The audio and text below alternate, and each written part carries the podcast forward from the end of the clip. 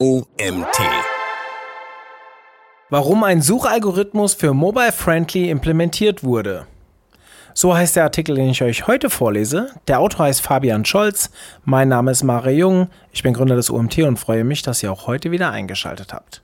Bereits 2015 hat Google Mobile Friendly als Rankingfaktor eingeführt, da schon damals ein Großteil der Menschen mit ihrem Smartphone das World Wide Web durchkämmte. Im Jahr 2020 wurden laut Statista rund 80 Prozent aller Suchen über ein mobiles Endgerät gestellt. Das Problem? Nicht alle Websites waren bereits für mobile Bildschirmauflösungen optimiert, sodass das Ergebnis der Suche nicht immer gute Ergebnisse auswarf. Mit der Einführung des neuen Suchalgorithmuses und der kompletten Umstellung der Indexierung im März 2021 hat Google dieses Problem lösen können. Durch die Umstellung passen sich die Suchergebnisse unserem sich stetig verändernden Konsumverhalten an.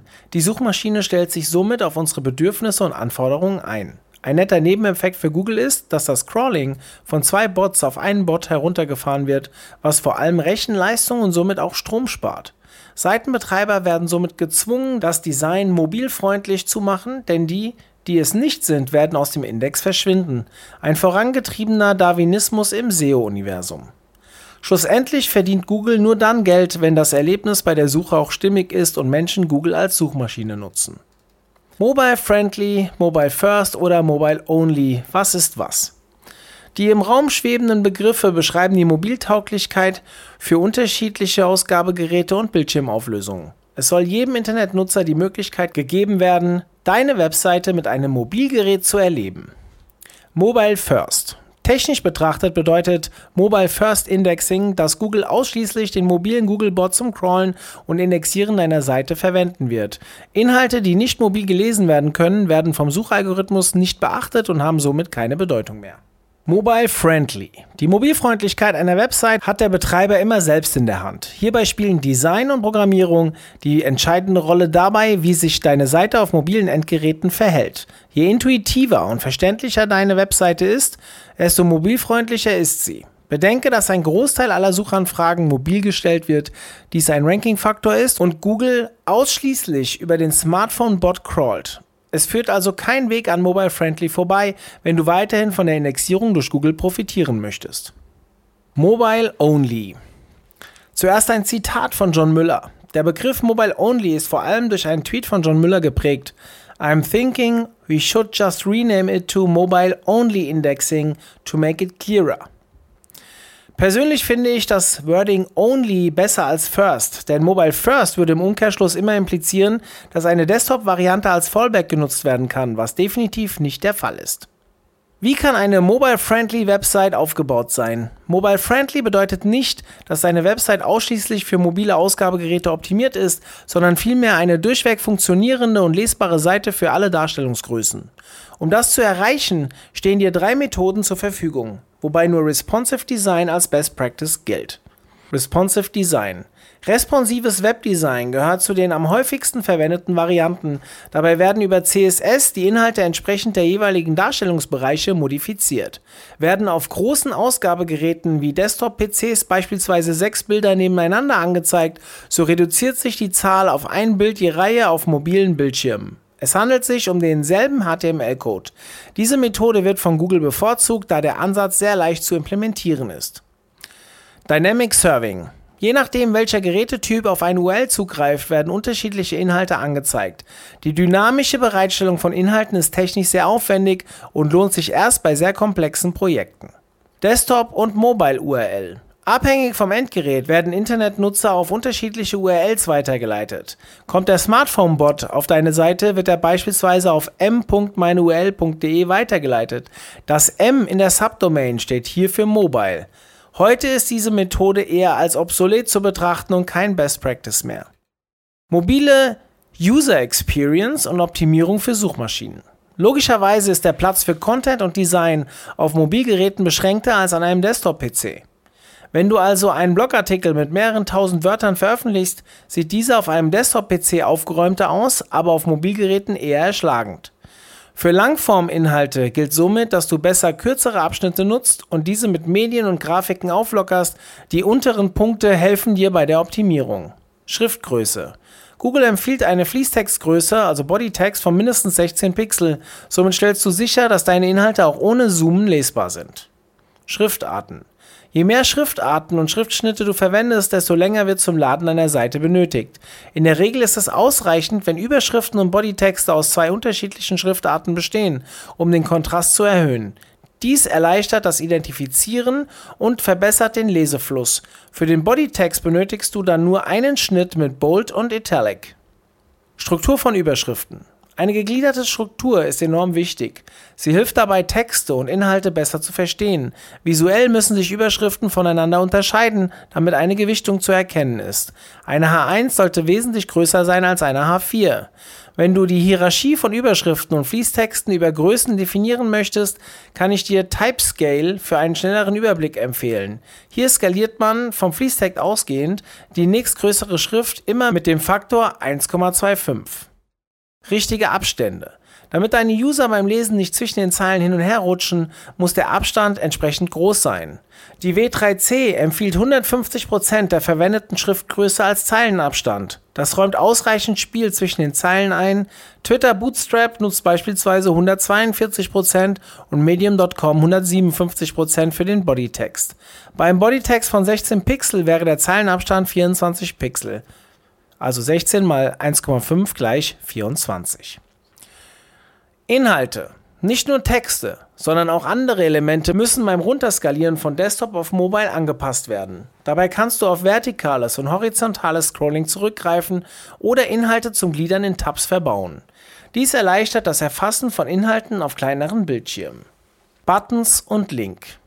Links in Texten werden meist durch einen Unterstrich und eine Signalfarbe, häufig blau, hervorgehoben. Bei Buttons spielt die Größe und der Abstand eine enorm wichtige Rolle in der Usability. Liegen die Flächen zu dicht zusammen, läufst du Gefahr, dass der richtige Button nicht geklickt wird. Ist die Größe des Buttons zu klein, braucht man gegebenenfalls mehr Anläufe, um diesen zu treffen. Bei beiden Beispielen ist eine negative Nutzererfahrung vorprogrammiert, welche Auswirkungen auf die Benutzung deiner Webseite hat. Als Grundlage dient das Paul-Fitts-Gesetz. Je kleiner ein Objekt ist, desto schwieriger ist es, dieses zu treffen. Formulare. Gleiches gilt bei Formularen. Wenn die auszufüllenden Felder zu eng beisammen liegen, erschwert dies das Ausfüllen. Auch dem Feedback, also Microinteractions, nach dem Ausfüllen sollte ausreichend Platz eingeräumt werden. Weiß ein User nicht, dass er einen Fehler bei der Eingabe gemacht hat, wird er diesen nicht korrigieren können. Kontraste. Jeder Mensch kann temporär eingeschränkt sein. Stell dir vor, dass du mit deinem iPhone bei schönem Wetter draußen im Park sitzt und die Sonne auf dein Display scheint. Durch die starke Spiegelung sind Inhalte, sofern der Kontrast nicht hoch genug ist, nicht mehr lesbar. Sieben Prinzipien guter Usability für mehr Mobiltauglichkeit.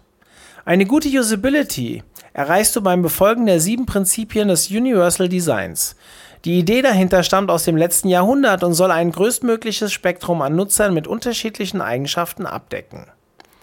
Erstens, breite Nutzbarkeit. Eine Website sollte so gestaltet sein, dass sie von möglichst vielen Menschen gleich wahrgenommen werden kann, unabhängig von demografischen oder körperlichen Merkmalen. Vom Aufbau her würde man oben eine Navigationsleiste erwarten, direkt darunter den sich ändernden Content und zum Schluss den Footer.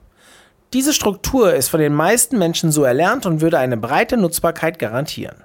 Zweitens, flexible Nutzbarkeit. Gemessen an deiner bevorzugten Zielgruppe muss die Website eine Großzahl individueller Vorlieben abdecken. Im User Interface Design würde ein Mac-User den OK-Button eher rechts neben dem Abbrechen-Button erwarten und ein Windows-User umgekehrt. Drittens, intuitive Nutzbarkeit. Im Fokus steht die intuitive Anwendbarkeit, egal wie webaffin ein Mensch ist oder nicht. Deine Webseite sollte leicht zu verstehen sein, auch bei Übermüdung. Viertens. Sensorische Wahrnehmung. Elemente auf Websites müssen durch ihre Feedback-Mechanik eine verständliche Nutzung garantieren. Dies kommt häufig bei Formularen zum Tragen, die Rückmeldung geben, falls ein Feld nicht korrekt ausgefüllt wurde. Um ein haptisches Feedback zu imitieren, greift man gern auf Microinteractions zurück. Wie Microinteractions aussehen und funktionieren, findest du beispielhaft dargestellt bei Material Design. Auf dem Keyword Material Design ist ein Link hinterlegt, wo ihr euch das anschauen könnt. Fünftens, Fehlertoleranz. Risiken bei der Anwendung einer Website werden weitestgehend minimiert und dürfen keine negative Auswirkung haben. Wird im Checkout beim zufälligen nach unten ziehen die Seite aktualisiert, sodass die eingetragenen Daten weg sind, hat dies negative Auswirkungen und die Frustration steigt. Sechstens.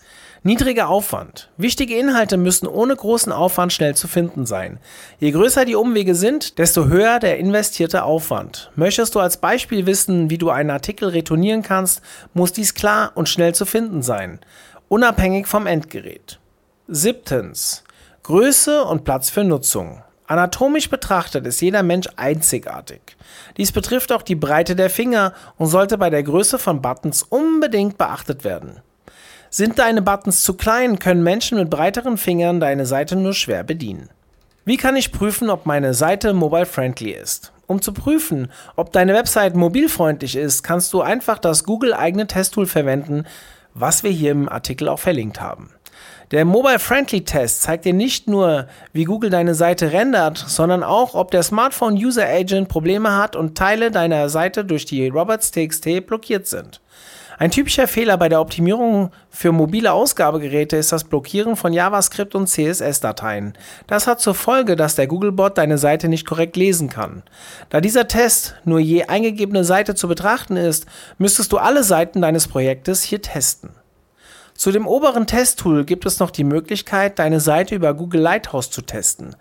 Dieser Test löste vor einiger Zeit Google PageSpeed Insights ab und kommt, zumindest als Chrome Extension, mit einigen hilfreichen Hinweisen daher. Unter den Testings SEO und Accessibility werden Schriftgröße und Kontraste geprüft.